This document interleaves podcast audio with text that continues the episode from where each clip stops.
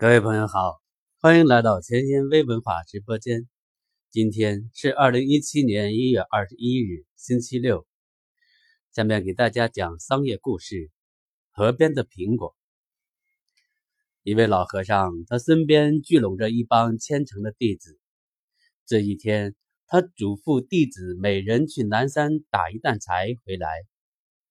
弟子们匆匆行至离山不远的河边。人人目瞪口呆，只见洪水从山上奔泻而下，无论如何也休想渡河打柴了。无功而返，弟子们都有些垂头丧气，唯独一个小和尚与师傅坦然相对。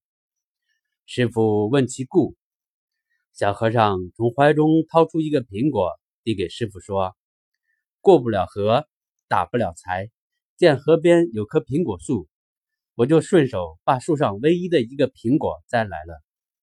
后来，这位小和尚成了师傅的衣钵传人。世上有走不完的路，也有过不了的河。过不了的河，掉头而回也是一种智慧。但真正的智慧，还是在河边做一件事情，放飞思想的风筝，摘下一个苹果。历览古今，抱定。